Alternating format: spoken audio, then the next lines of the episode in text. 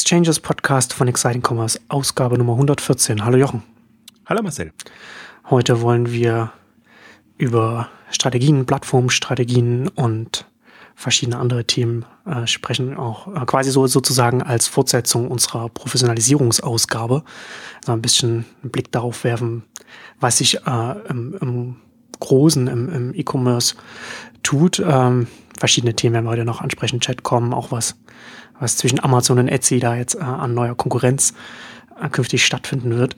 Ähm, aber wir steigen vielleicht nochmal mit Parcel Lock ein, ähm, dass er jetzt quasi na, Verzögerung jetzt nicht, also nicht kommuniziert hat, aber durchaus auch bekannt gegeben hat, dass sie jetzt erst im Sommer 2016 jetzt starten werden. Warum passt das jetzt zu den anderen Plattformstrategien? Ich finde das ganz interessant, weil wir ja bei diesen es ja ganz oft so ist, wir, wir sprechen hier in, hier in den Exchanges zum Beispiel auch auf, auf, auf Exciting Commerce selbst ja ganz oft über Amazon, was jetzt, ne, das Marktführer ist groß, aber sie machen auch sehr viel, sind sehr innovativ, kommen, kommen voran. Und du hast ja jetzt auch äh, schon oft jetzt im, im Blog und auch hier im, im Podcast auch gesagt, DHL ist ja auch so ein bisschen so ähnlich, ja. Also der große Marktführer, aber auch sehr innovativ, äh, hat, hat, den, hat den Markt im Blick und geht voran. Und da stellt sich dann die Frage auch so ein bisschen dann, was macht dann jetzt zum Beispiel dann, was machen, was machen die kleineren Anbieter, was machen dann so Nummer zwei, drei, vier, fünf, die sehen, okay, der Marktführer kommt voran und der macht jetzt auch, der schafft auch Lösungen, der schafft Infrastrukturen, wo er uns, wo er uns auf, ausschließt wie positionieren wir uns strategisch? Und da gibt es interessanterweise ganz oft ja so diese wahrscheinlich erst einmal naheliegendere Lösung. Okay, wir setzen uns alle an einen Tisch. Wir machen als Konsortium ein gemeinsames Angebot, ein Produkt. Wir schaffen quasi eine 1 zu 1 Alternative zum Marktführer, in der wir dann alle partizipieren können.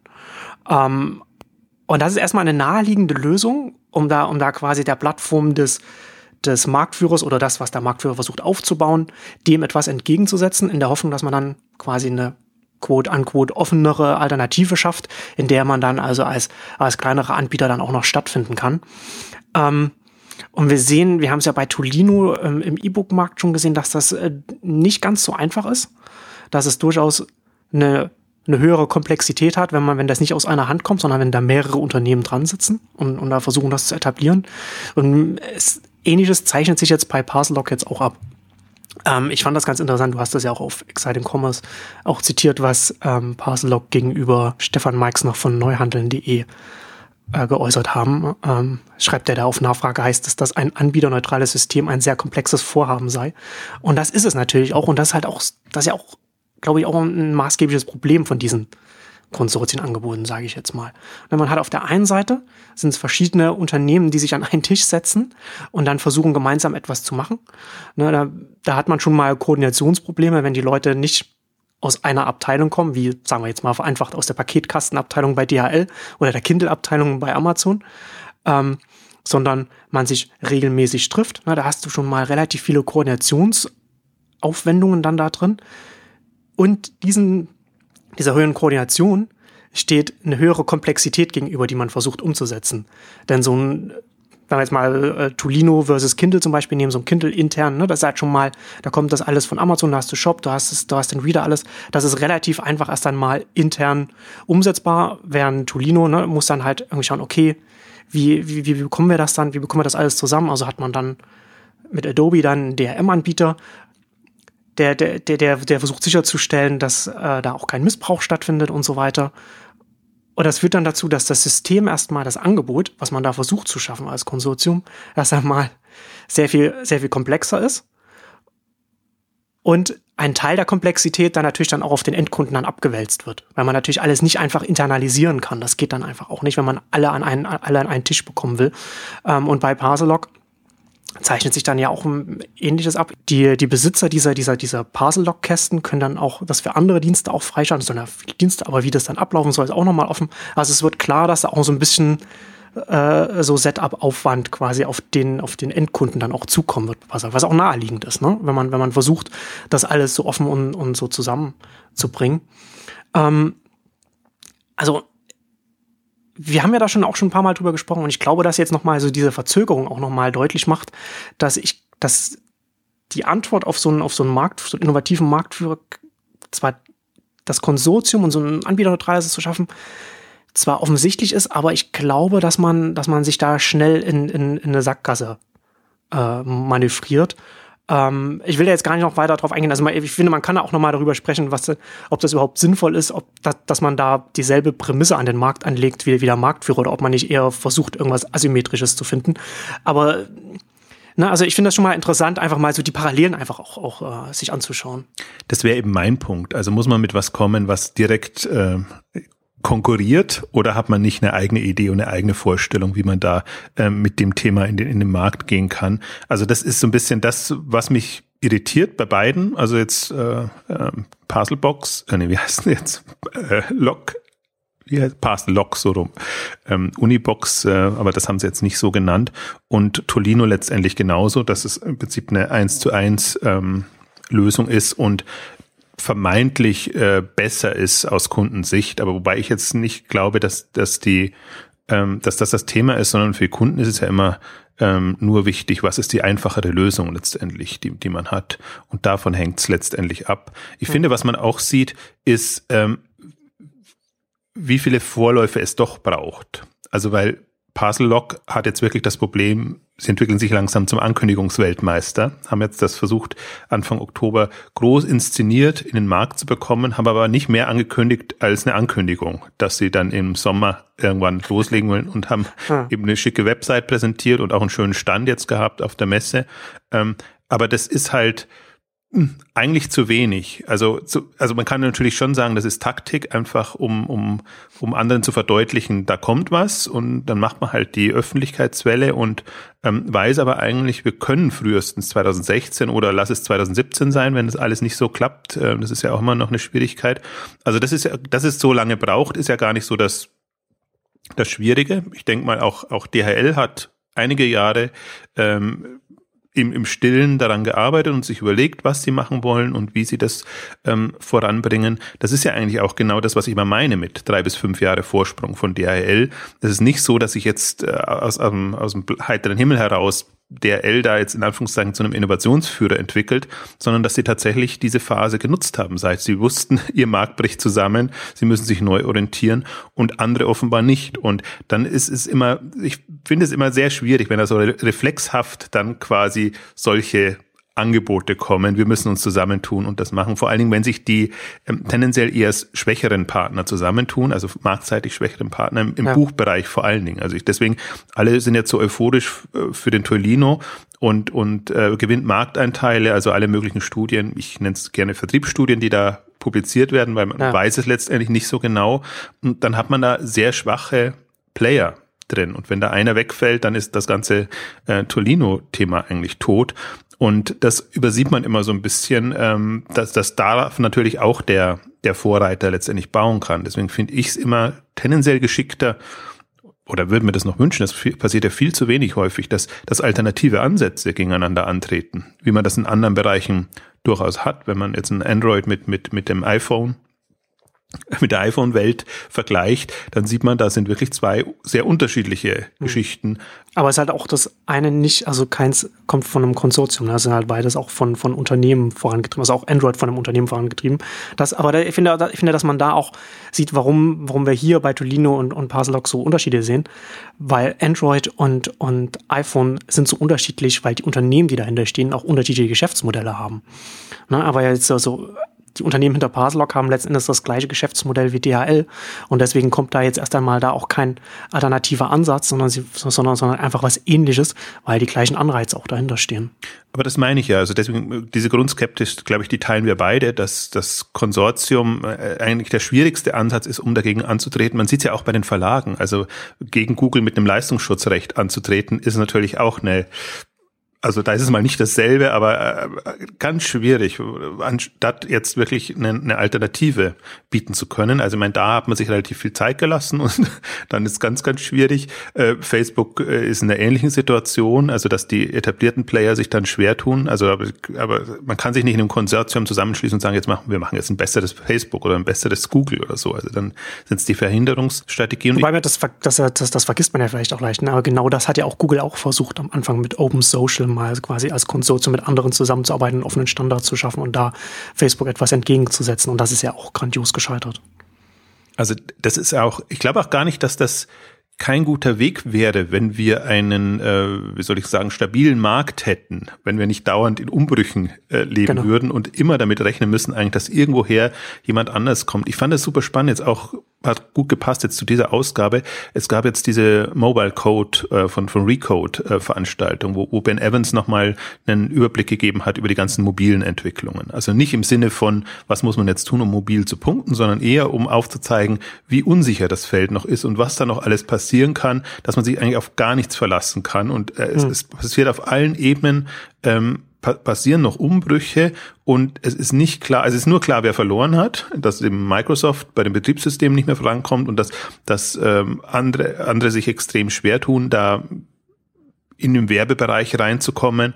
Und ähm, der vermeintlich große Profiteur ist eben momentan Facebook. Ähm, er unterstellt ihnen, weil sie hauptsächlich von Werbung für Apps profitieren, weil noch kein schönes App-System äh, da ist, das von sich aus funktioniert. Das heißt, das muss man immer extrem pushen. Er hat so ein bisschen verglichen mit dem frühen Yahoo, äh, wo man wirklich ein Verzeichnis aller Webseiten gemacht ja. hat. So ungefähr sind die App Stores jetzt und man hat noch keine Möglichkeit, also das, was letztendlich Google für Yahoo entgegengetreten hat, ähm, ähnliches im, im mobilen Bereich zu finden. Und was ich auch noch sehr schön fand, äh, eine zweite Entwicklung auch, dass, dass man jetzt ja quasi ist, guckt, ist, ist, ist die App ähm, das Thema, also man weiß nicht, wo, wo der Einstieg ist. Viele jetzt gerade Kommunikations-Apps versuchen jetzt äh, da drin auch noch Anwendungen zu ermöglichen und, und so ist das so ein, so ein Henne-Ei-Thema gerade und man weiß nicht, wo es am Ende hm. endet. Also hm. aus Erfahrungen aus, aus dem anderen Bereich würde man natürlich sagen, am Ende kommt dann doch wieder so ein Browser oder irgendwas, wo man, wo man allgemein darauf zugreifen kann, auf,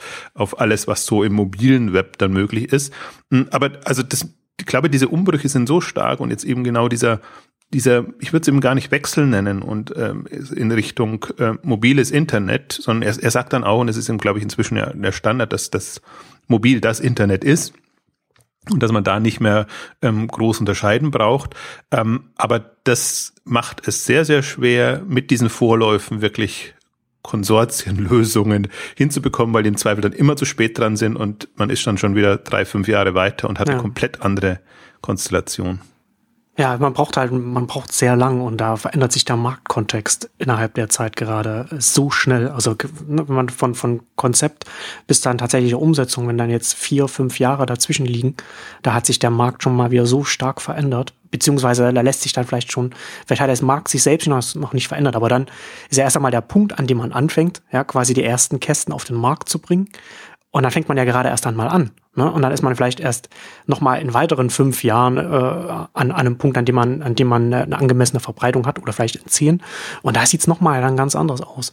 Und ich glaube, dass das, das macht eben diesen, diesen Ansatz, gemeinsam etwas zu entwickeln, äh, strategisch halt auch sehr, sehr gefährlich, weil man natürlich dann auch intern dann natürlich dann auch, es dann auch, ich, na, da hat man dann intern dann auch, ist man dann ja auch so in, in so einer, in, in so einer, äh, als, als Unternehmen dann auch in, in, in, so einer Haltung, dass man okay, man arbeitet jetzt mit anderen an der Lösung. Man muss sich vielleicht gar keine Gedanken machen, was man, wie man sich sonst noch positionieren kann, was man sonst noch Strategien machen, was man weitermachen kann. Und das ist, glaube ich, hier, ich, also ich finde das, ich finde das sehr, sehr gefährlich, zumindest was, was, was es angeht, die, äh, die Potenziale, die man, die man vielleicht nutzen kann. Und äh, also ich, ich bin ja nach wie vor zusätzlich von, von dem Ansatz des Paketkastens nicht überzeugt, gerade aus demselben Grund, weil es so lange braucht, bis das als Technologieverbreitung gefunden hat. Das heißt, innerhalb der nächsten zehn Jahre, in der sich das, in der das dann langsam mal auch von DHL in Deutschland ausgerollt wird, kann ja so viel passieren, ja. Also, äh, ähm, also zum, nur, nur als, nur als Gedankenbeispiel. So, die Frage nach der, so die letzte Meile der Zustellung, wie wird die, wie wird die gelöst? Oder der letzte Kilometer, das sind ja nicht in, in den USA. Na, ist, ist, ja hier, ist ja hier die Prämisse über die Paketkästen, die dann in den Häusern stehen. Was aber, wenn die Zukunft des Paketkastens der Kofferraum des selbstfahrenden Autos ist? Na, dass dann über einen Service wie Uber und so weiter kommt. Oder das, das Auto muss ja gar nicht selbstfahrend sein. Das kann ja auch einfach ein, ein Dienst wie Uber sein, wo die Leute, wo dann noch Leute hinterm Steuer sitzen. Aber so ein Uber, das in 10 oder 15 Jahren seine komplette Flotte nur noch mit, mit Elektroautos bestreitet, die dann auch einen sehr viel größeren Stauraum haben, weil, äh, ne, also da kann man dann, da hat man dann halt ganz andere Möglichkeiten, um dann auch Pakete dann da, da unterzubringen und, und auch zur letzten Meile und zum, zum Kunden zu bringen, genau an dem Punkt, an dem er dann da ist. Dann solche Überlegungen. Und sind, glaube ich, extrem wichtig, gerade wenn man, wenn man bei so etwas einen Zeithorizont von fünf Jahren und mehr ansetzt. Und das muss man bei einem, bei einem Konsortiumprojekt, muss man das einfach ansetzen. Ähm, und da, glaube ich, ist es dann auch bei so etwas wichtig, dass man, dass man sich vielleicht auch der, der Grenzen von so etwas bewusst ist und statt ein Gesamtsystem umsetzen zu wollen, vielleicht eher ein, ein Minimalstandard der Kompatibilität, Interoperabilität sicherstellt, sich über den einigt und dann sagt, okay, alle Teilnehmer machen dann, machen dann etwas eigenes, was damit äh, interoperieren kann und konkurrieren dann miteinander, so man die Zeit, die man mit der gemeinsamen Koordinierung verbringt und dem Voranbringen dieses ganzen Systems, möglichst gering hält, um, um selbst möglichst agil sein zu können am Markt. Ja, ich meine, das Problem ist ja ein bisschen, das ist ja alles äh, Innovation im Rückspiegel, würde ich es mal nennen.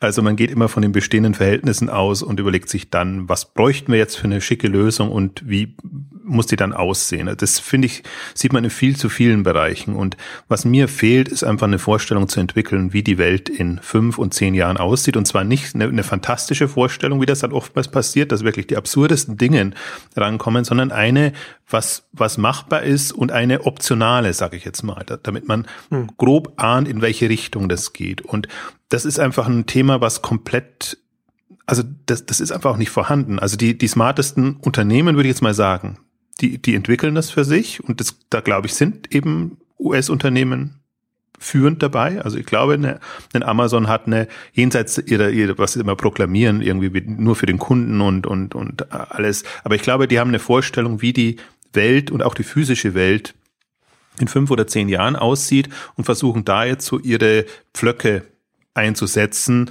ähm, die ihnen schon ein bisschen was ermöglichen, aber jetzt auch nichts verhindern. Und das wär, ist für mich der smarte Weg. Also wenn ja. Sie dann eben, also von, von allen Services, die Sie starten, das erweitert Ihre Optionen und Sie, Sie legen sich eigentlich auf nichts fest, sondern Sie sagen, wenn wir die, uns die Welt so vorstellen, wie sie wahrscheinlich kommt, dann hilft uns das und wenn nicht, dann können wir noch reagieren und das entsprechend anpassen. Und das, das ist für mich der smarteste Weg und mein, deswegen ist, steigt auch mein, mein Unmut ähm, extrem zum Beispiel gegen, gegen, also weiß man eh, gegen Branchenverbände und alles, die versuchen, die Welt so zu bewahren, wie sie sind und die sich mehr Gedanken, wie sie ist, wie sie, die sich mehr Gedanken machen, wie halten wir den Handel weiter in den Innenstädten, anstatt sich zu überlegen, wie sehen jetzt, es gibt so ein, man, ich nenne den Anbieter nicht, aber es gibt so diese Smart Cities, äh, Überlegungen ja auch, wie, wie künftig eine, eine Infrastruktur und generell ähm, einfach das Leben aussieht äh, in, in, in der physischen Welt.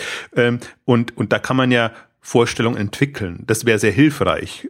Aber jetzt nur zu sagen, wir müssen retten, was zu retten ist und, und, und da sehr beschränkt und mit Scheuklappen ranzugehen, ähm, das, das hilft niemandem. Und dann würde, dann würden sich ja wieder Konsortien oder, oder äh, Gemeinschaften in irgendeiner Form anbieten, wenn man wirklich sagt, jetzt aber mal nach vorne ähm, überlegt. Und wie gesagt, äh, was mich immer so stört, an diesen Zukunftsvisionen ist, dass sie dann, dass sie dann zu sehr übers Ziel hinausschießen, dass ja. man dann alles Mögliche schon macht äh, und und gar nicht überlegt, wie wir sehen ja, was innerhalb von fünf Jahren oder zehn Jahren möglich ist. Wir haben das ja jetzt erlebt von von iPhone 2007 glaube ich oder 2008 bis heute und und wir sehen ja auch im Prinzip was was passieren muss und und was wirklich so Lösungen sind und gerade ist ja auch wunderbar zu sehen. Ich glaube nicht an alles, was passiert, aber die ganzen vernetzten Geräte, das ganze Internet of Things, was, was da kommt, alle, ähm, ja, mehr oder weniger Standards, die da versucht zu setzen, zu,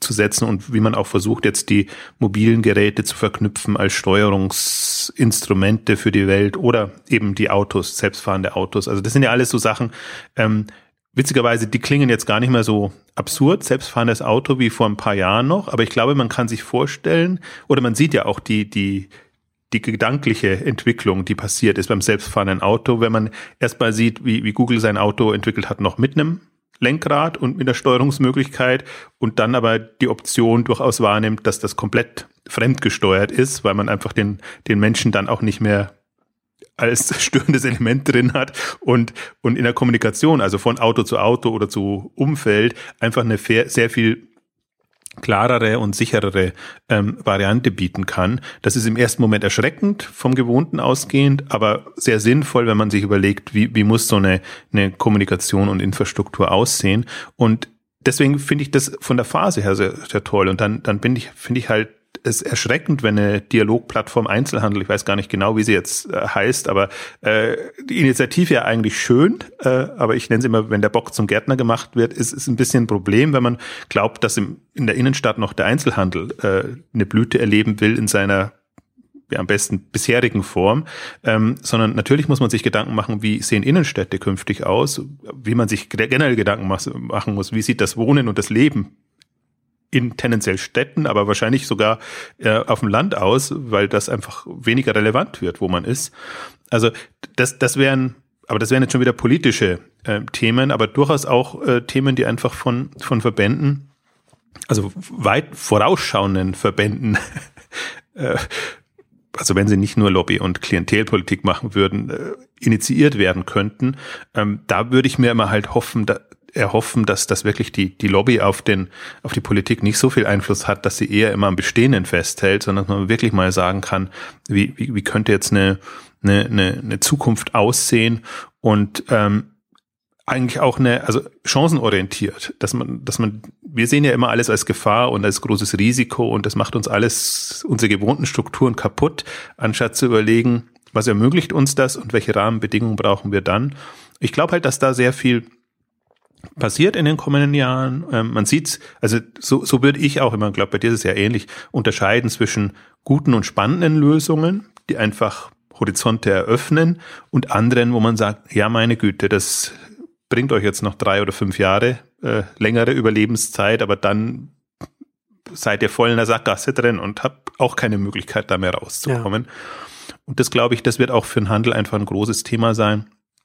Und das wird uns ja auch zunehmend äh, beschäftigen dann. Ähm, also ich bin ja sehr froh eigentlich jetzt, dass wir nicht immer nur Amazon haben, sondern dass wir mit Zalando jetzt auch mitten in Berlin quasi jemanden haben, der das für, für andere Themen, jetzt das ganze Mode, Umfeld, ähm, auch noch überlegt und mitdenkt und da wirklich jetzt ja ähm, ja gut vorangekommen ist. Also kann es immer nur wieder betonen, ich hätte das nie so eingeschätzt. Einem, einem Zalando in der 2014er Variante hätte ich das niemals zugetraut, auch keinem anderen Händler, aber die sich da jetzt so geöffnet haben, wie sagt man nicht mental, sondern einfach in der, in der, in der Vorstellungskraft geöffnet haben, ähm, dass sie beide Wege gehen können. Also, dass sie versuchen, sich eine Welt vorzustellen, wie sie irgendwann mal ist und welche Rolle man da spielen kann, gleichzeitig aber noch ihr bestehendes Geschäft natürlich auch erfüllen müssen und versuchen das weiterhin so ähm, voranzutreiben. Und das, glaube ich, macht's macht spannend. Also ja. wir haben, wir beklagen ich ja hab, auch immer. Ich habe neulich, habe ich neulich gedacht, was für merkwürdigen Zeiten wir leben, wenn man sich vielleicht vorstellt, in, in 20 Jahren oder, oder, oder in 30, wenn dann vielleicht auch die deutsche Automobilbranche dann so ein bisschen in Probleme reinläuft mit dem Elektroauto, dem selbstfahrenden Auto und dann äh, in 20, 30 Jahren Deutschland nicht mehr das Automobilland ist, sondern, sondern die Hochburg äh, der Mode des Fashions wegen, wegen Zalando weltweit, weil das dann der, der weltweite äh, Fashion-Konzern äh, und Anbieter ist.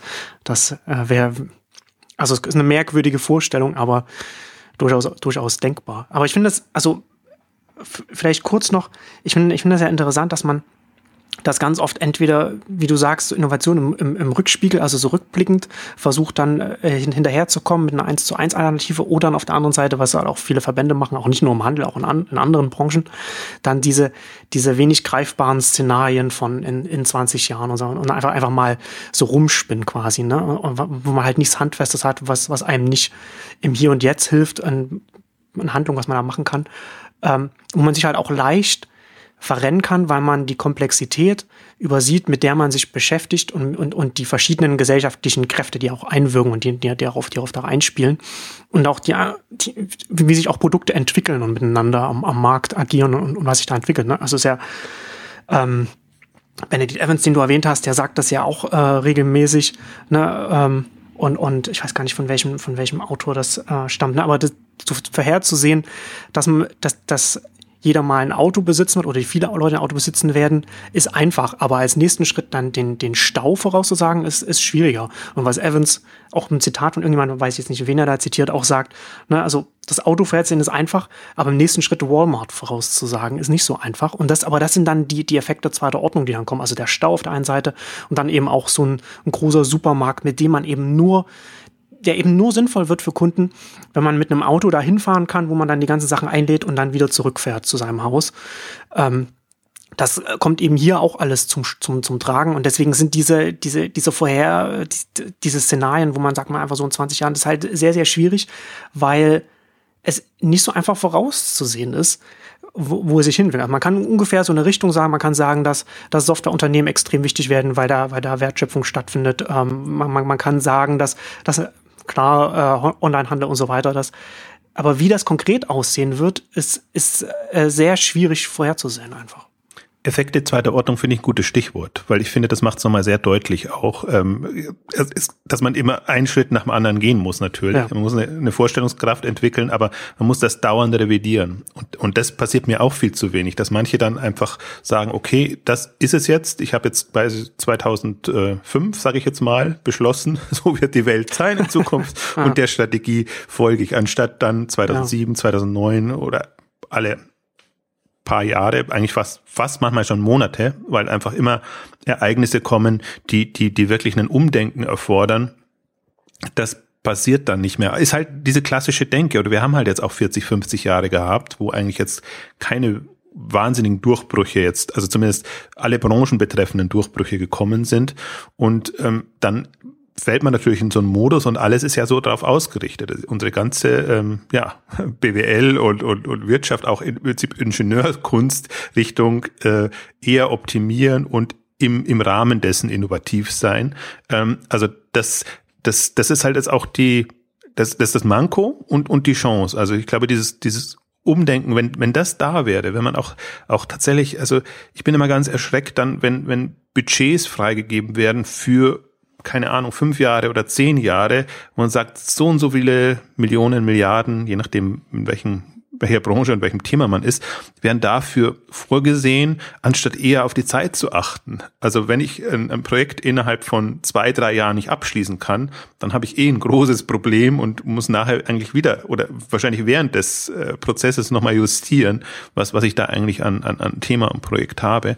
Und ich glaube, das erfordert einfach wirklich einen, einen, einen Umdenken und aus meiner Sicht, egal welcher Größenordnung. Also die Kleine machen es eh eher, also haben natürlich auch nicht so die, das Potenzial und die Durchschlagskraft, weil sie müssen sich ja eher immer anpassen und unterordnen.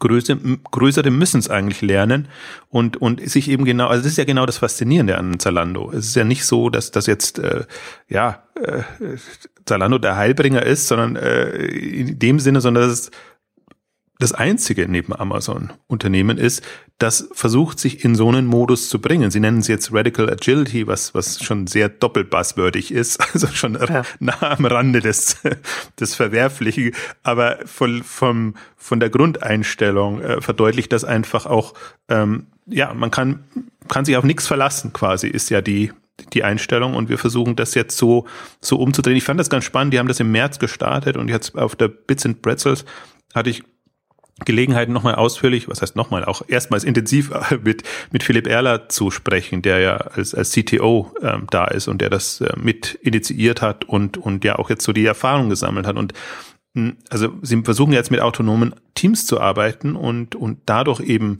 Innovationsunternehmen zu bringen, aber auch im Prinzip die, die Schnelligkeit hinzubekommen und haben natürlich genau die zwei Probleme, die damit einhergehen. Ähm, A, die Umstellung, das muss sehr gekracht haben, also nicht alle waren glücklich, als sie dann, als sie dann gesagt wurden, ja, Klar. ihr seid verantwortlich. Wenn man, wenn man das organisatorisch verändert, dann verändern sich auch Zuständigkeiten und das ist natürlich dann auch für für Mitarbeiter dann auch äh, zum Teil schwierig. Aber interessant, dass sie sich, also das äh, wirft auch nochmal ein gutes Blick auf Zalando, da sie sich äh, mit Blick auf den, den Markt, die Marktentwicklung auch Gedanken machen, wie sie sich organisatorisch langfristig aufstellen, um eben da agil zu sein. Also zweiter zweiter Punkt, den ich da noch äh, mindestens so spannend war, ganz, ganz kurz, ist, ähm, dass sich die Kommunikation natürlich ändert. Weil wenn es funktioniert, dann erfahren die Vorgesetzten, Oberen nicht mehr, was da passiert in den autonomen okay. Teams. Das heißt, mhm. es kehrt sich komplett um. Früher immer sozusagen von oben nach unten durchzugeben, was man denn will und wohin das gehen soll. Und jetzt eigentlich, wenn, wenn in den Teams Durchbrüche passieren, dass man Wege findet, wie das nach oben äh, sickert, ist das falsche Wort, aber, aber geht. Ähm, und, und das ist gerade so eine der, der Hauptherausforderungen natürlich, denen sich ein Zalando stellt und, und wo sie überlegen, ähm, wie das wie das funktionieren muss in der Kommunikation. Also sind grundsätzlich, also nach einem halben Jahr kann man noch nicht so viel sagen, aber wenn man sieht, wie, wie, wie, wie, wie sie voranpreschen, was da alles gerade passiert, äh, parallel passiert, ähm, super vorangekommen, haben wohl auch die ersten Umwälzungen überstanden, hatten jetzt gerade ähm, auch ähm, Anfang Oktober oder Ende September ihr, ihr, ihr zweites großes Meeting, wo sie wieder ihre ganzen Tech-Leute nochmal zusammengebracht haben, um da quasi nochmal ja, den Spirit hochzuhalten und äh, also sowohl natürlich erste Bilanz zu ziehen, aber wahrscheinlich auch ähm, nochmal zu zeigen, wo es wo es denn hingehen soll. Ähm, also das ist schon, was da 2015 jetzt alles passiert, das ist schon ganz ganz erstaunlich und ähm, das ist aber genau auch finde ich der Modus und ich finde es finde es bei den Zalando-Leuten ohnehin immer so, das ist immer so so irritierend, weil sie dann so entspannt sind. Also ist, wir, wir haben zwar keine Kontrolle, in Anführungszeichen, oder, äh, aber wir, wir sind so selbstbewusst, dass wir wissen, wir können reagieren. Oder also wir haben keine, keine Kontrolle im, im hierarchischen Sinne, dass man sagt, das wird getan und, und dann geht's los.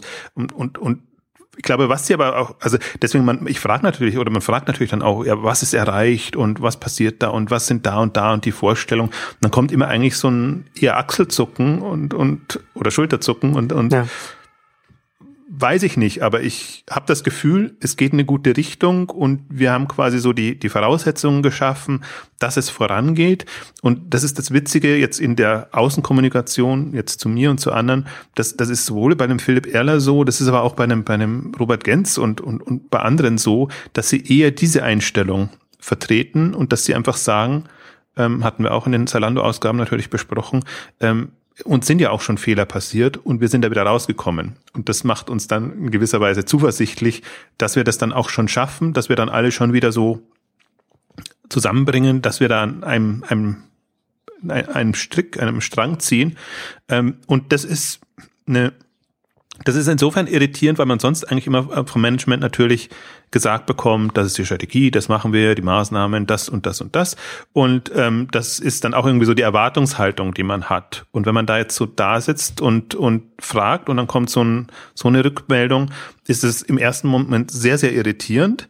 Ähm, aber andererseits, wenn man ein bisschen drüber nachdenkt, auch verständlich. Also sie können, das wird genau nicht mehr so Berechenbarkeit und berechenbar und sie wollen ja die Berechenbarkeit rausnehmen, weil sie wissen oder auch die Hoffnung haben, es entstehen dann eben Dinge, ähm, die man, die man nicht vorsehen konnte, also gar nicht, schon gar nicht von oben sondern, vorsehen konnte, sondern nur an der Basis quasi vielleicht vorsehen könnte und dann ermöglicht man es oder ermöglicht es nicht. Und deswegen bin ich jetzt bei Zalando speziell super gespannt. Das ist ja das, was als, als erstes passiert. Sie haben ja so ein paar Großprojekte, Brand-Strategien, aber auch mo mobiles ähm, Thema. Und da war eben auch die Aussage im Prinzip, auch die mobilen Teams können machen, was sie wollen. Also Hauptsache, sie, sie, sie kommen mit einer guten Idee und einer guten Lösung.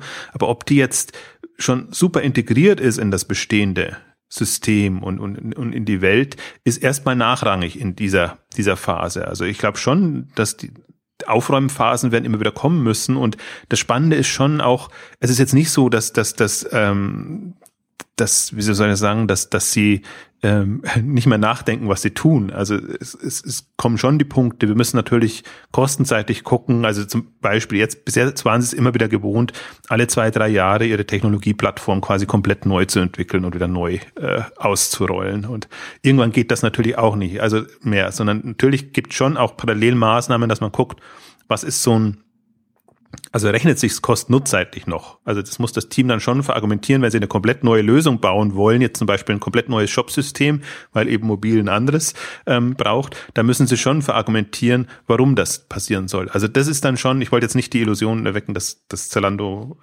alle Freiheiten hat, aber sie haben, finde ich jetzt schon ich, ob sie es jetzt schon hundertprozentig die Strukturen entwickelt haben, glaube ich gar nicht. Aber sie haben eine Vorstellung davon entwickelt, wie eine Struktur aussehen muss, gerade in den Innovationsbereichen. Das Witzige ist, wenn, wenn man, dann natürlich fragt man dann auch, was, was ist denn mit den SAP-Teams und mit den klassischen Standardsystemen und so, sagen sie dann auch, ja, die haben sich dann eher entschlossen, einen klassischen äh, Ansatz äh, mit einem Vordenker, einer Führungskraft und quasi äh, jetzt fallen mir wieder nur uncharmante ähm, Begriffe ein und Leuten, die einfach die Aufgaben erledigen, sagen wir es mal so.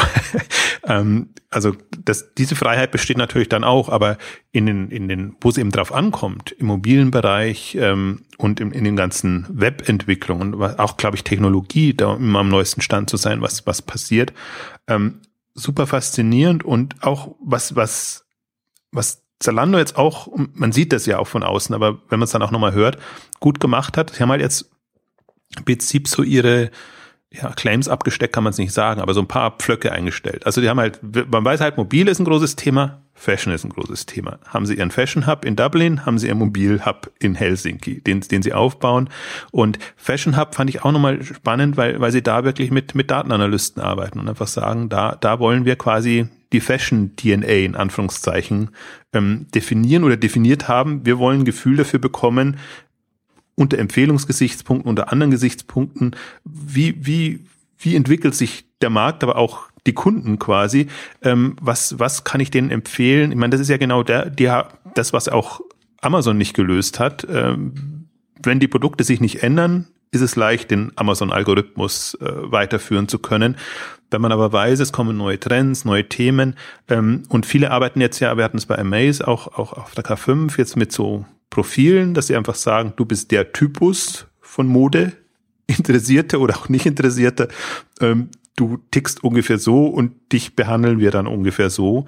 Ähm, aber dann hast du bei, dann hast du bei Fashion ja dann immer noch die Herausforderung, wie du dann neue Produkte dann wieder, also wenn, wenn, wenn neu, wenn was Neues reinkommt, eine neue, äh, neue Linie oder, oder, oder ein Label oder wie auch immer, wie klassifiziert man das und, und wie ordnet man das dann wieder den, den, den Typen dann zu? Ne? Das ist halt auf jeden Fall eine, für, für, für Mode auf jeden Fall eine besondere Herausforderung. Aber das kann eine Aufgabe sein oder eine Leistung sein, die das Category Management erfüllt. Genau. Dass man erstmal sagt, ja. da, oder man gibt es vielleicht bei allen rein, bei allen Typen, die man hat und sieht ja dann, wo es Anklang findet und, und dann kann man das quasi in den, in den Prozess oder dem ganzen Cluster ähm, letztendlich anpreisen und zur Verfügung stellen. Also aber das ist genau die, das ist halt das, was jetzt passiert und die Unsicherheiten und aber das kann halt nur ein großer Fashion Player machen. Das kann nicht ein kleiner kleiner Shop machen, weil der gar nicht so viel ähm, Daten und und und und Konstellationen hat, um um das rauszufinden. Und das ist finde ich halt hochspannend, wenn man das in so einer offenen Art und Weise angeht wie, wie Zalando das offenbar, also wie gesagt, dass ich bin jetzt kein, würde mal Mäuschen spielen wollen, wie das dann tatsächlich in, intern ist, aber in der, in dem, was man beobachten kann, sowohl jetzt auf den, auf den Social-Plattformen als auch das, was, was kommuniziert wird, und das ist für mich schon schlüssig und nachvollziehbar, sind das einfach die Themen, die, die, die anstehen und die man, die man voranbringt.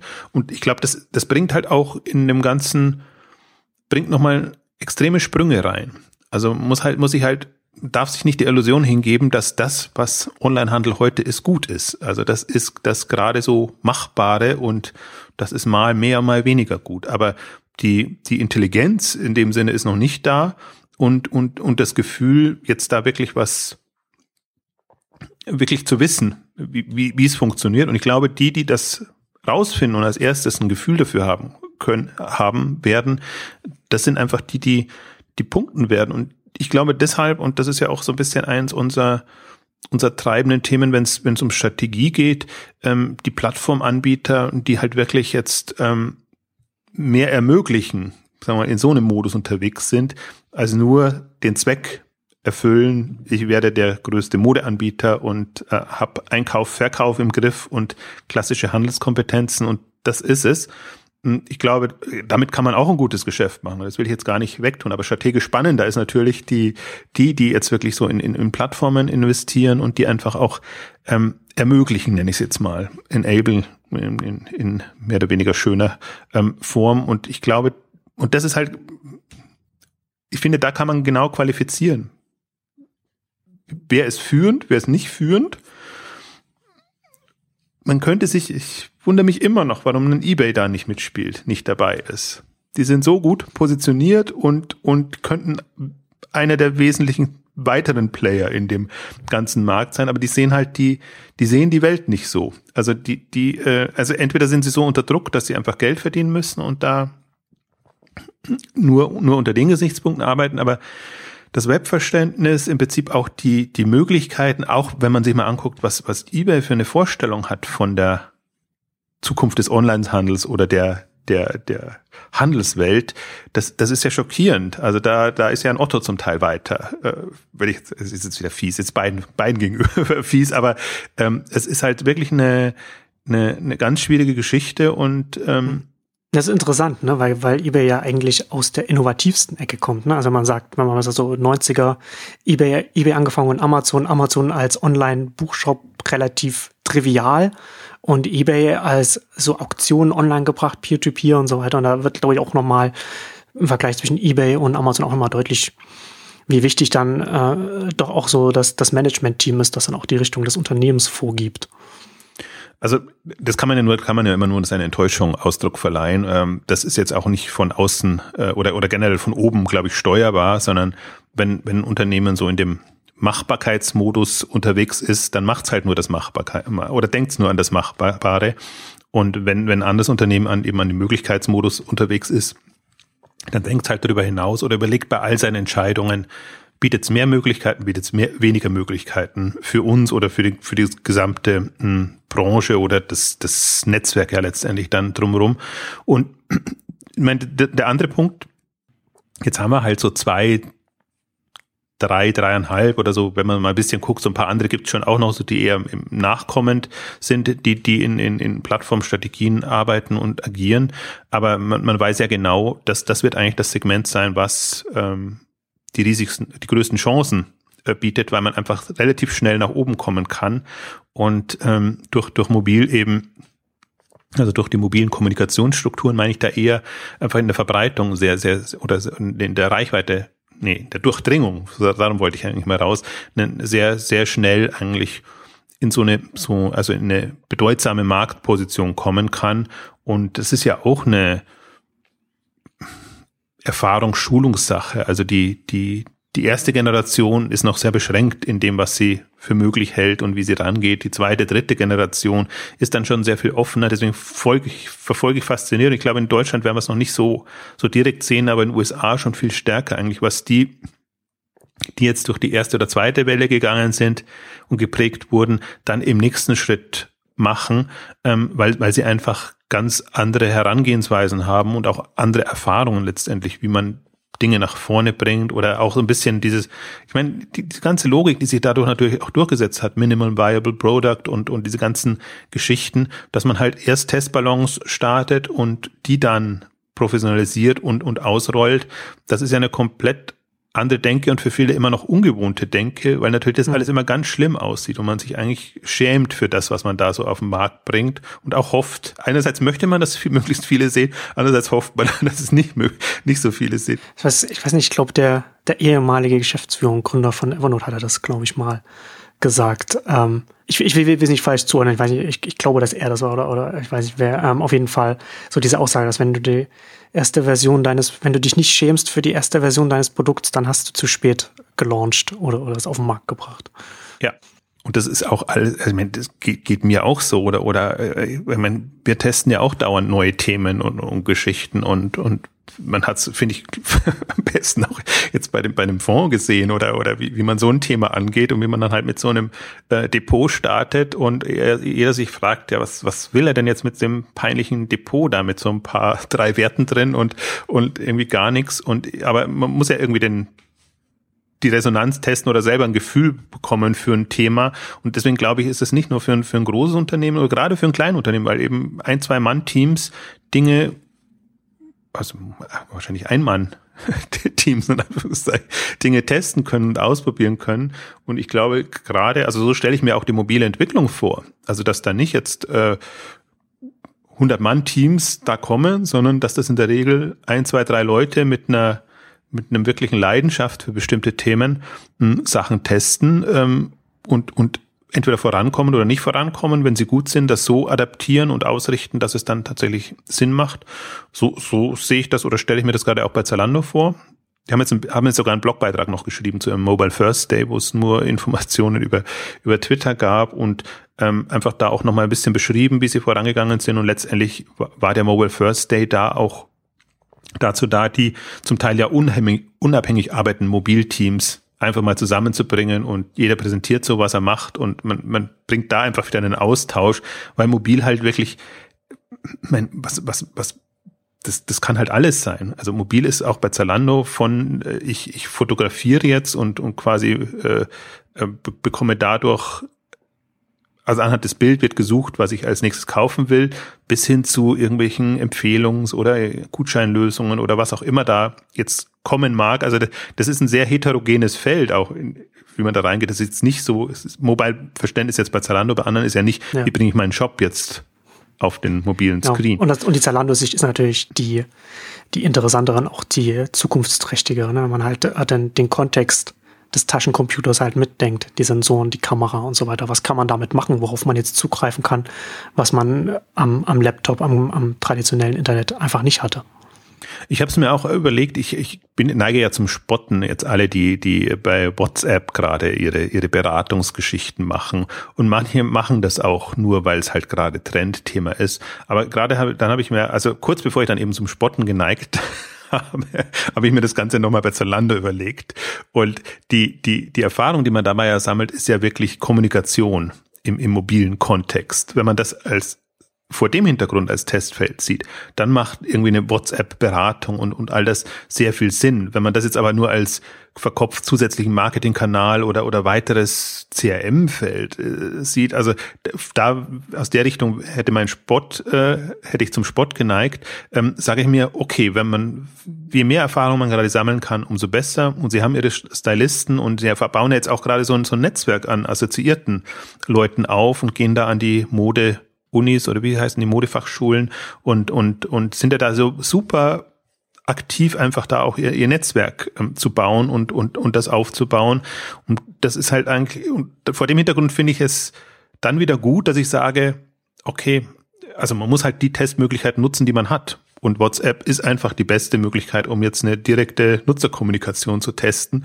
Aber wenn ich zum Teil eben sehe, wie das dann wirklich als zusätzlicher Marketingkanal oder was weiß ich, irgendwie sehr, sehr, pushy, zum Teil auch, äh, auch von, von Branchenexperten, in Anführungszeichen, äh, Agenturen vorangetrieben wird, dann denke ich mir immer, meine Güte, habt ihr, habt ihr nichts gelernt von ja. allem, was wir schon hatten?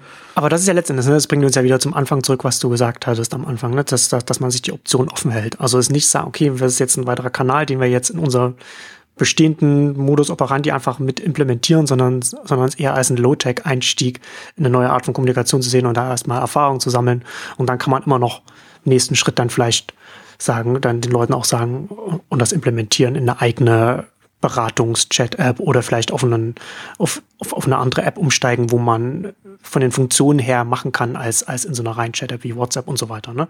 Das, sind ja, das sind ja dann die Optionen, die, die müssen, die muss, die muss man nicht verfolgen, aber die kann man sich ja offen halten, wenn man jetzt die Beratung per WhatsApp einfach erstmal als, als, ein, als einen sehr niedrigschwelligen Einstieg sieht. Ich glaube, das ist halt, und da muss ich mich eben auch immer bändigen, weil, weil natürlich so eine, so eine improvisierte Lösung, die, die verführt zum Sport, weil man sagt, das ist ja erstmal peinlich, was ihr da macht, aber so diese, dieser Alpha-Beta-Modus quasi, wie man sich da voranhangelt, ich meine, das muss man auch dann, dann respektieren. Und deswegen finde ich so wichtig zu, zu verstehen, auch vor welchem Hintergrund werden, werden Dinge gemacht und vor allen Dingen, wie, wie werden sie auch kommuniziert. Ich, was mich dann natürlich schon immer irritiert, jetzt auch, auch bei einem Zalando, wenn dann gleich eine Pressemitteilung rausgegeben wird zu so einem Thema. Also das kann man ja irgendwie auch informell verbreiten, dass man das jetzt macht oder muss man auch nicht. Also Zalando gibt ja nicht zu allem, was gerade so getestet wird, eine Pressemitteilung raus. Also manchmal geht es natürlich auch um, um, um Profilierung, aber ähm, ich glaube, das, das ist so ein bisschen in die Richtung kommen wir jetzt auch wieder im Innovationsfeld, dass man Innovation dann durchaus auch wieder honorieren, respektieren muss und erstmal gucken, man, man, man, begleitet skeptisch und, und sieht dann einfach, was dabei rauskommt. Ähm, also das ist aber, das ist, finde ich, ist, ist wirklich eine schwierige Sache, weil man natürlich immer gewohnt ist, ein fertiges Produkt tatsächlich schon zu haben und irgendetwas komplett beurteilen zu können. Ähm, das also ich finde es aber trotzdem, ich habe das jetzt ja bei, bei, bei chat.com gemacht oder, oder bei anderen, also die ich vom Prinzip her spannend finde, aber hoch, hoch skeptisch bin, dass man halt darauf hinweist, aber sagt, boah, das kann, das kann Fab.com werden, das kann, sie präsentieren sich aber so wie das nächste Amazon und ähm, jetzt gucken wir mal, was, was das tatsächlich wird. Also sollte man nicht komplett unter den Tisch fallen lassen, sollte man schon so beobachten. Und bei einem Chat.com sieht man halt jetzt ganz klar, ihre, ihre, es ist nichts aufgegangen, was sie sich vorgenommen haben. Also das ist die Gefahr beim großen Ankündigen, wenn man nicht getestet hat, ähm, sehen, stellen sie halt sehr schnell fest, nee, so ein, so ein Shopping-Club, äh, also Prime ist ein schönes Modell für Amazon, aber die haben Prime gestartet, als sie schon Kunden hatten. Aber jetzt einen quasi eine Gebühr zu verlangen, um den Leuten dann verlockende Anmach äh, Angebote machen zu können, das ist ein schwieriger Weg. Und das war das, was mich so skeptisch gemacht hat da in dem Bereich, ähm, weil ich natürlich auch, du hast es ein bisschen anders gesehen, weil, weil du dann optionaler denkst oder mehr von, von, also mehr abstrahieren kannst, aber ich, ich kannte ja das Team schon oder zumindest den, den Mark Law mit, mit, mit Diapers und da sieht man ja dann schon, wie, also es hängt ja immer auch vom Typus ab oder von der Einstellung ab, ja. wenn jemand was angeht. Da bin ich natürlich dann immer schon vorgefertigt in meiner, meiner Meinung, weil ich habe es jetzt im Blogbeitrag nochmal geschrieben. Ich habe hab dem halt webstrategisch wenig zugetraut. Und ich sehe aber das Modell schon, also dass, dass man da echt was machen kann, wenn man, ja. wenn man das aus einer Webstrategie-Sicht betrachtet. Aber wenn man eher ach, wie habe ich kein charmanteres Wort als naiv. Also wenn man eher, ähm, wie soll ich sagen, da nicht so äh, pfiffig webstrategisch rangeht, dann ist immer schon absehbar, was da passiert und was da nicht passieren kann. Und dann ist es eben das Henne-Ei-Problem. Ich kann mir schon vorstellen, dass so ein Chat.com mit einer Masse an Nutzern gut funktionieren kann, weil man einfach da die, die Massenmacht hat äh, die, und, und auch mit dem, mit den, aus der Nutzerschaft gute Erfahrungen sammeln kann. Aber der Einstieg ist halt super schwer und das, das ist ähm, da jetzt, also ich fand es super interessant jetzt, dass sie nach drei Monaten schon sagen, nee, Club wird nix. Also sie haben ohnehin noch keine Gebühr verlangt, witzigerweise, weil alles ja quasi frei reingelassen haben, damit sie überhaupt reinkommen. Aber stellen aber offenbar fest, dass wahrscheinlich nicht mal bei denen, die gekauft haben, äh, eine, eine, eine Gebühr durchsetzbar ist und müssen da jetzt komplett von dem Modell weggehen und ist natürlich dann dann, dann super schwierig. Und dann ja jetzt quasi jetzt ein ein reiner Marktplatz ohne dieses, ohne dieses Modell. Und dann eben in den Bewertungen und allem drum und dran genau in dem Modus drin. Und da gibt es ja gute Referenzen, was, was so E-Commerce-Plattformen, Marktplatz und Preisvergleiche oder was auch immer, das ganze Segment letztendlich bringt. Das sind ja Lieferdienste. Also wenn, wenn sie irgendwie noch einen Lieferdienst dabei hätten, dann wüsste man, die, die Bewertung könnte wieder steigern, äh, steigen. Aber jetzt so, ja. ein, so einen konventionellen, also schon ein bisschen mit so ein paar Feinheiten ist an der einen und anderen. Ähm, also da muss man schon sehr kreativ sein, um das noch so verkaufen zu können, dass es, dass es passt. Also deswegen, wir hatten ja diese Ausgabe gemacht, auf die ich nochmal verwiesen habe mit, mit den zweiten Anläufen. Und da waren ja, also die haben wir alle so erstmal beäugt und für und wieder. Ähm, aber da hat sich halt für mich Enjoy als das äh, für mich spannendere Modell herauskristallisiert, weil die wirklich einen, einen also über einen, also einen, einen wie soll ich sagen, äh, über ihr Netzwerk aus, aus, aus ja, Verkäufer nennen sie das nicht, Beratern und ähm, dadurch, dass sie eben in den Premium-Bereich reingehen und das hat das ist für mich momentan viel, viel spannender zu verfolgen, weil ich da wirklich das Gefühl habe, die können eben mit der mobilen Welle zusammen echt, echt was bewirken. Also da, da glaube ich, stärker dran. Also fast würde ich mir wünschen, wenn das ganze Geld, was da in chat.com fließt oder geflossen ist, in ein Enjoy fließen könnte. Hm. Ähm, weil dann könnten die nämlich tatsächlich im, im Uber-Modus ausrollen und, und, und sich überlegen, wie sie das machen. Die testen das halt jetzt sehr beschränkt in New York und das kann man gut mitverfolgen und der ist auch gerade auf allen Konferenzen unterwegs und versucht das quasi, ja, das Publikum ist ja eigentlich auch das, äh, die Kundschaft, ähm, versucht das nach, nach vorne zu bringen. Also da, da bin ich sehr viel gespannter. Witzigerweise eins, was ich unterschätzt habe, was jetzt durchaus auch gehypt war, weil, weil es eben der ehemalige Apple Store Macher ist und was aber dann eigentlich wieder über meinen Erwartungen ist. Da hatte ich jetzt gedacht, meine Güte, wie kann man im Elektronikbereich jetzt noch ein Startup starten? Und ähm, da würde jeder davon abraten. Ähm, und da ist man dann echt, und das ist auch sehr schlüssig, also witzigerweise ist, ist, ist dann die, die Kommunikation, also nur festangestellte Berater und wir geben den Job und die Expertise und alles jetzt im Unterschied ja zum Beispiel zum Zalando Stylisten Netzwerk, was wieder ein, ein komplett freies ist, äh, was aber auch äh, schlüssig ist, wenn man sich's überlegt. Ähm, das ist halt eine Nebenjob-Geschichte ähm, dann oder äh, schon, also eher so in, in Etsy und Co. Manier, dass man einfach da so den, den den freien Leuten Möglichkeiten bietet, aber das ist halt immer am Rande der Ausbeutung dann. Also da muss man gucken, wie man da ein, Modell findet, so dass man das auch dann nicht verwerflich äh, finden muss.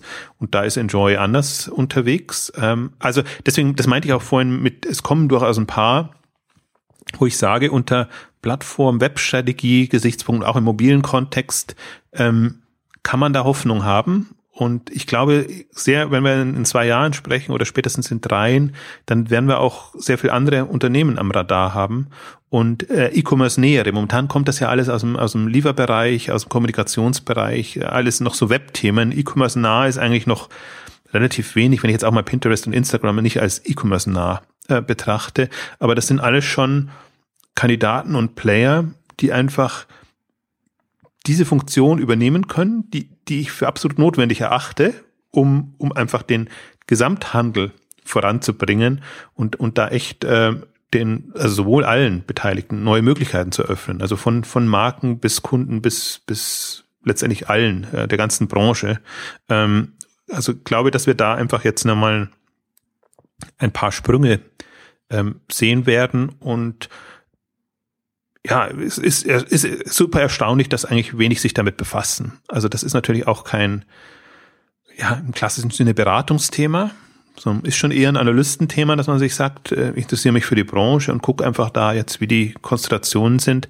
Ähm, wen will man dann beraten? Ich habe mir im Vorfeld dieses ähm, dieses Gesprächs auch nochmal überlegt, also die ganze Beratung, die jetzt zum Beispiel, merkt man ja bei Amazon, dieses Amazon SEO, was sich jetzt auf einmal so, so durchsetzt. Also ja. es wird dann eher eine Stufe drunter wird dann beraten. Man sieht, ui, da tut sich eine komplett neue, neue Plattform auf und es gab, gibt ja dann auch glücklicherweise immer diese schönen Studien, woher die dann immer kommen, dass 44 Prozent Amazon jetzt als Einstieg nutzen für die Produktsuche. Kommt natürlich jetzt nicht ungelegen, solche Zahlen zu haben. Also tut sich da ein vollkommen neuer, neuer, neues Marktsegment auf und man sieht ja, wie gerade alle ähm, reindringen. Durchaus zu Recht für, für die, aber das ist ja natürlich dann nur wieder die, ich nenne es immer so. Operative Geschäft. Um, ähm, und auch, auch, inter, also auch, auch interessant, ne, wenn man da jetzt wieder Schritt zurück macht und draufschaut und dann halt auch wieder die, äh, die Parallelen sieht, Google, Amazon und dann eben auch die Optimierung auf der Plattform für die, die auch, die da drauf stattfinden, die Dienstleister, die sich dann wiederum darum versuchen zu etablieren und so weiter. Ja, das, ich glaube, so entstehen einfach auch das, das schöne Wort Ökosysteme dann in, in dem Bereich. Das ist einmal die Frage, wer profitiert und wer nicht äh, profitiert nicht. Ich habe jetzt für mich so das, dieses Plattformthema auch so ein bisschen als, als, als Wirtssysteme äh, definiert, weil, weil ich finde, das, das ist so genau da, wo es, wo es jetzt langsam hingeht. Es gibt diese Hauptplattformen und das Ganze erfolgt dann mehr oder weniger symbiotisch. Also dann kommt es auf die Wirtsplattform drauf an, wie aggressiv geht die voran? Also beutet die eher die aus, die da sich tummeln wollen? Oder findet sie einen Weg, und wir hatten ja die Marktplatzausgabe gemacht, gute Marktplätze, schlechte Marktplätze, findet sie einen Weg, dass beide profitieren und dass man dann gemeinsam da irgendwie nach, nach vorne kommt?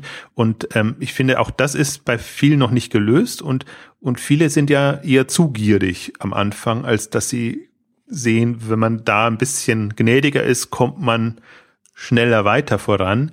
Ähm, das ist immer die, die, die, die Schwierigkeit, also das ist auch, finde ich, was, was bei Etsy einfach jetzt nochmal auch aus, aufgefallen ist, einfach diese fatale strategische Weichenstellung. Jetzt kann man es fatal nennen. Am Anfang war es einfach, ich habe es Etsy am Scheideweg genannt, weil ich gedacht habe, uiuiui, ihr geht weg von eurem ja. nur Handmade und, und geht quasi in, in ja, fabrikgefertigte, mehr oder weniger fabrikgefertigte Produkte rein.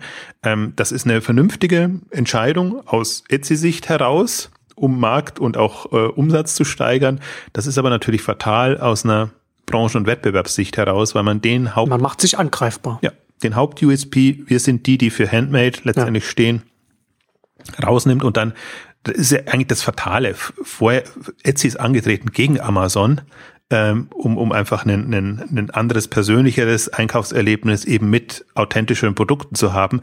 Und jetzt hat Etsy quasi durch diese strategische Weichenstellung Amazon die Tür geöffnet. Amazon kann jetzt einen Handmade-Bereich aufmachen, der sagt, da ist nur Handmade, keine fabrikproduzierte ähm, Geschichte und Etsy kann nichts entgegenstellen, weil sie nicht, weil sie genau in derselben Situation sind. Sie haben auch einen Bereich, der wie der größte Amazon-Bereich natürlich mit, mit Massenware da ist. Und das, das ist so fatal dann am Ende. Und ähm, dann kann man natürlich, dann traut man natürlich einem Amazon zu, dass die das durchmachen, weil sie einfach die Nutzer da haben und das ist ja nun mal ein Trendthema, dass man sagt, man möchte auch äh, wissen, wo die Produkte herkommen oder eben durchaus einzigartige Produkte haben. Also das ist auch für ein Amazon ein attraktives Marktfeld. Da hätten sie aber nicht einsteigen ja. können so leicht, wenn noch ein großes Etsy da gewesen wäre, dass diese vor allem, vor allem Etsy, dass, dass er weiter an seiner Spezialisierung, sage ich jetzt mal, oder an seiner Ausrichtung festhält, ne? weil, weil das natürlich dann auch dann dahinter dann auch ein Unternehmen steht, das sich dann auch Gedanken macht, wie es dieses Angebot eben weiterbringen kann, was es, was es an Zusatzfunktionen oder bringen kann oder was es den, den Verkäufern, wie es, wie es die unterstützen kann. Und wenn es einfach nur, wenn es immer nur Handmade ist, dann versucht man auch für die, das ist ja, das ist ja dann auch eine spezielle äh, Kundschaft, die dann auf der eigenen Plattform dann etwas verkauft. Was kann man, was kann man denen noch bieten, was, worauf Amazon vielleicht nicht kommen würde. Aber wenn Etsy eben auch das Angebot öffnet, dann ist natürlich auch die Organisation, das Unternehmen dahinter will dann, hat dann natürlich dann auch eine, eine breitere Kundschaft, die es bedient und diese Funktion anbieten muss. Und das, äh, das ist, äh, das, das macht es dann, das macht es dann schwierig. Ne? Aber auch, auch, auch wieder interessant, wenn man in der Branchenbeobachtung dann wieder draufschaut. Okay, dann äh, ist er eben auf der Ebene der Plattform, dann findet dann wieder eine, oder des Marktplatzes, wie auch immer man es nennen will, findet dann auch wieder eine Konkurrenz statt. Und dann kann sich, dann kann sich eben auch wieder da was äh, am Markt verschieben. Ich glaube halt, das ist der Unterschied auch zwischen Unternehmensberater und letztendlich Branchenbeobachter und Marktbeobachter, dass man halt als Unternehmensberater nicht so, dass man da den Markt komplett ausblendet, aber dass man erstmal schon vom Unternehmen her denkt und überlegt, welche Optionen habe ich, welche nehme ich wahr und, mhm. und nicht so sehr, also es gibt, finde ich, wenige oder wenn man halt ein Unternehmen berät, also müsste er im Prinzip einen Etsy genauso analysieren wie jetzt eben die wichtigsten Konkurrenten im weitesten Sinne. Also müsste man sehr tief in Amazon drinstecken und, und, und der Welt oder in eBay tendenziell auch, aber da kann man ja immer, kann man sehr schnell abhaken, keine so große Sorge machen. Und, und ich glaube, das ist, das ist auch, das wird eben größtenteils nicht berücksichtigt. Deswegen kommt es eben so zu so Fehlentscheidungen aus, aus, aus meiner Sicht von eigentlich ja gut positionierten und auch ja, Unternehmen, die eigentlich gar nicht angreifbar wären. Aber bei Etsy ist es halt dann genauso auch Gründer raus aus äh, anderen Gründen oder weil man irgendwann halt die Geduld verliert. Dann kommt klassische Manager rein und klassische, das ist klassische Manager-Denke, wie man das macht. Und so geht's dahin. Und das ist ja auch bei eBay so passiert. Also das, das ist jetzt, äh, es, es ist, man kommt einfach vom Kern weg und, und man weiß diesen Kern nicht mehr zu schätzen, weil er natürlich nur Ärger macht und einen nur Restriktionen bringt. Genau bei, bei Etsy auch so. Das Handmade-Thema ist natürlich ein, ein, ein sehr ärgerliches, aber deswegen fand ich ja da immer diese Social Aktivitäten so spannend, ja. weil sie einfach da ja, da ein Netzwerk bauen können, hätten können, ähm, das ihnen andere Optionen erlaubt. Und das muss ja nicht immer nur der Produktverkauf sein. Ähm, also das, das, das sind für mich genauso so Fragestellungen ähm, und, und da trennen sich für mich auch die Spreu vom Weizen. Wer, wer das smart angehen kann, ähm, wird seine Märkte dominieren, das was er angeht, also wirklich extrem dominieren. Das ist ja genau das, das was wir jetzt haben und und es ist eine Hop- oder Top-Geschichte. Und wenn du dich da einmal auf die falsche, die falsche Richtung abbiegst, wirst du sehr schnell einfach weg sein. Und es wird, also du wirst noch überleben und man sieht ja, in eBay gibt's noch, eBay ist super erfolgreich und aber ist halt nicht mehr relevant. Das, das, und hat, tut sich auch unheimlich schwer, die Kurve wieder zu bekommen. Ähm, wobei ich es nicht ausschließen würde, aber das ist ein extremer Kraftakt, der einfach auch einen Tal bedeuten würde. Die müssen einfach bestimmte Aktivitäten komplett zurückschrauben, von denen sie eigentlich jetzt ganz gut leben mittlerweile. Und ich glaube, diesen, diesen Sprung macht dann auch niemand, ja. weil wen, gerade wenn man börsennotiert ist noch. Wie rechtfertigt man das intern und extern gegenüber den Shareholdern dann vor allem? Ne? Das ist dann, genau. Also deswegen zum Beispiel, also bei manchen ist es ja auch so, dass, dass sie dann von der Börse genommen werden und nochmal irgendwie von Grund auf starten können. Ich würde einfach auch sagen, bei, bei Etsy ist es, also Etsy ist für mich jetzt wahrscheinlich der, der größte Übernahmekandidat, dass Amazon das übernimmt, also das, man kann es auch so sagen, dass Etsy zur Vernunft kommt. Wahrscheinlich äh, hat Amazon ohnehin schon ähm, Avancen gemacht ähm, in, in die Richtung und ähm, Etsy hatte immer halt widerstanden, ist an die Börse und im Prinzip passiert jetzt genau das, was auch mit Diapers äh, letztendlich passiert ist, aber da noch ohne Börsengang. Und ich bin mal gespannt, wie lange und ob ähm, Etsy dem widerstehen kann, weil sie natürlich jetzt an der Börse jetzt auch so die Riesenbewertung werden sie in der Form nicht erreichen können, weil jetzt ja immer klar ist, es gibt da noch ein Amazon Handmade und ob das, dabei ist noch nicht mal sicher, ob das erfolgreich ist, aber das reicht ja für die Wahrnehmung der, der Investoren. Genau, also das, das, das, ich glaube aber sehr stark daran, dass das, ähm, also Amazon hat wirklich gerade so die Tendenz, diese ganzen ähm, Bereiche mit einzigartigen Produkten, exklusiven Produkten und allem dran und dran, auch Innovationsthemen jetzt innerhalb des Markt- und Produktsegments, das extrem äh, zu besetzen und haben ja sogar Initiativen gestartet, neue Produkte zu entwickeln und, und ähm, haben ihre Exklusivplattform und gehen sehr stark in den Bereich rein, dass, dass halt Amazon unverwechselbarer wird. Und ähm, das ist einfach auch ja, der einzige Weg kann man nicht sagen. Sie könnten auch den anderen Weg gehen, aber jetzt wieder mal weiter nach vorne gedacht. Ähm, sie machen es einfach der Konkurrenz nochmal sehr, sehr viel schwerer, äh, weil natürlich es attraktiv ist, bei einer so einer großen Plattform exklusiv vertreten zu sein, als irgendwie einem unabhängigen, toll dastehenden Unterne äh, äh, so ein Unternehmen zu unterstützen, aber dann kaum was zu verkaufen. Das wird ja, also jeder ist natürlich, sagt natürlich, Amazon ist schlimm und wird immer mächtiger, aber das ist der Weg. Und ich finde, die haben es, das, das konnte man an der Buchbranche Branche lernen, wie, wie Amazon einen, den, den Self-Publishing-Bereich, äh, den E-Book-Bereich aufgebaut hat und wie sie genau ja da schon eigentlich so prototypisch gezeigt haben im, im Publishing-Bereich. Geht das? Und ähm, da kann man so exklusive Deals dann auch machen, da kann man auch gucken, wie man aus ja, den aufstrebenden Self-Publishing-Autoren dann eben reguläre Autoren macht. Ähm, also deswegen komme ich immer wieder darauf zurück, äh, Buchbranche kann man so viel lernen und, und im Prinzip konnte man, ja. sieht man schon alles, was eigentlich jetzt im nächsten Schritt auch in den anderen Bereichen kommt. Natürlich ist es immer physische Produkte zu produzieren, ist immer noch zu entwickeln und zu produzieren, ist nochmal was anderes, aber das wird der nächste Schritt. Aber von der strategischen Ebene, konzeptionellen Ebene gibt es auf jeden Fall Parallelen und da kann man einfach dadurch, dass es eben viel einfacher mit E-Books ist, das alles umzusetzen, kann man eben auch, auch etwas ableiten, was einem Amazon strategisch möglich ist und auch zuzutrauen ist, was sie in anderen Bereichen machen können. Oder nicht nur Amazon, auch, an, auch anderen Händlern, die vielleicht da äh, große hätten. Also Stichwort Zalando zum Beispiel, was, was sie mit, der, mit ihrer Plattform mal mittellangfristig machen können, wenn sie da die, dann die entsprechenden Hebel dann ähm, am Start haben. Wir wollen es noch kurz erwähnen, aber das war im Prinzip ja auch so die strategische Ausgabe, so der erste Ausblick auf die Early Moves. Wird ein neues Blog sein, das im Wesentlichen du äh, betreust, Exciting Commerce Early Moves, wo es genau darum geht, ähm, weiter zu gucken, sich die Strategien anzugucken, ähm, die, die Plattformen letztendlich zu betrachten und was sich da an Neuem und Spannenden tut. Das werden wir dann auch ähm, in Englisch machen, einfach auch, weil das letztendlich das, das Marktsegment ist und auch letztendlich, wir haben Ben Evans genannt und, und andere Analysten, die sich eigentlich so mit gar nicht im E-Commerce sind, damit befassen, aber in der, aus der Websicht damit befassen, einfach ohnehin in Englisch aktiv sind und ähm, wir ja ohnehin glauben, oder das ist ja auch so das, was wir mit dem, mit dem ähm, Fonds dokumentieren, einfach diese globale Perspektive, die jetzt da ist.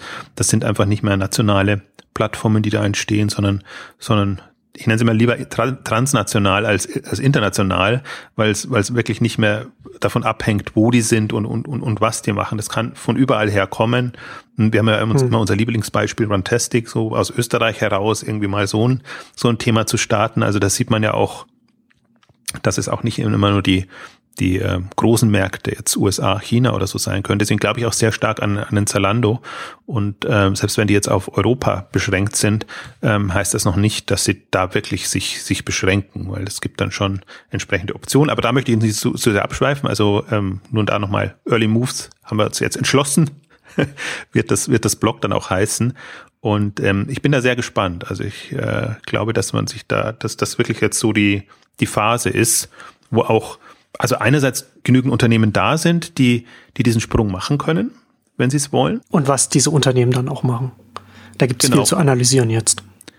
Also, weil, weil es eben auch nicht, also den, den Königsweg geben wird. Also ja, wird, genau. je nachdem, welche Zielgruppen du ansprichst oder auch welche, welche Themenfelder du hast, wie, wie handelsnah du bist oder nicht handelsnah du bist, ähm, gibt es einfach ganz unterschiedliche Herangehensweisen. Aber ich glaube, und deswegen, die, dieses Move soll ja durchaus so ein bisschen mobil ähm, signalisieren. Ich glaube eben auch in dem ganzen mobilen ähm, Bereich wird es einfach jetzt Durchbrüche geben, ähm, sowohl im, im klassischen mobilen Online-Bereich halt, als auch im, im letztendlich Hardware-Bereich, bei Connected Devices und was da alles kommt. Also man sieht ja an Dash und, und, und Co. oder Echo haben wir ja auch jetzt ähm, intensiv beleuchtet.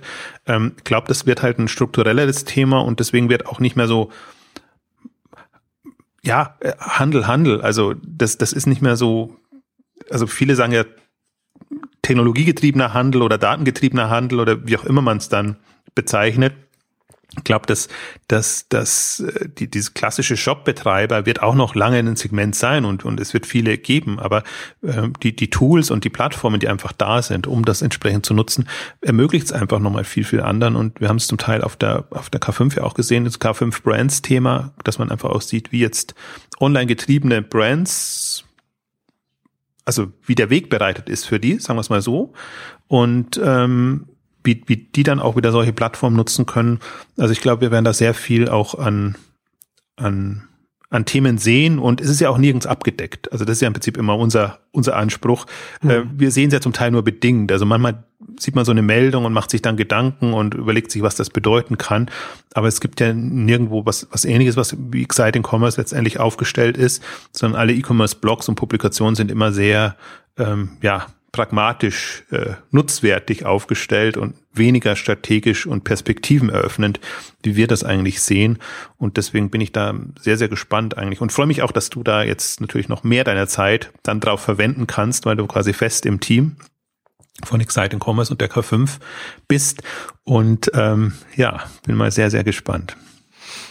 Ja, ich auch. Und ich freue mich dann auch auf viele Leser wird auf jeden Fall eine interessante Angelegenheit werden, weil wie du sagst, da gibt es jetzt auch international nicht so viele Anlaufstellen, beziehungsweise nicht so richtig etwas, wo man da ähm, sich damit beschäftigen kann. Und da werden wir dann auch einfach auch mit den Lesern dann zusammen den, den Weg gehen. Da wird es wird auf jeden Fall, wie gesagt, ist auch der, ich, ich, klar sehen, klar sehen wir das beide genauso, aber ich sehe es auch so wie du, dass es jetzt auch der richtige Zeitpunkt auch für so etwas ist, auch vom Markt her und, und, und so weiter. Und da passiert international einiges und ja, genau. Und damit kommen wir jetzt auch heute zum Ende unserer großen Strategieausgabe. Vielen Dank fürs Zuhören und bis zum nächsten Mal. Tschüss. Tschüss.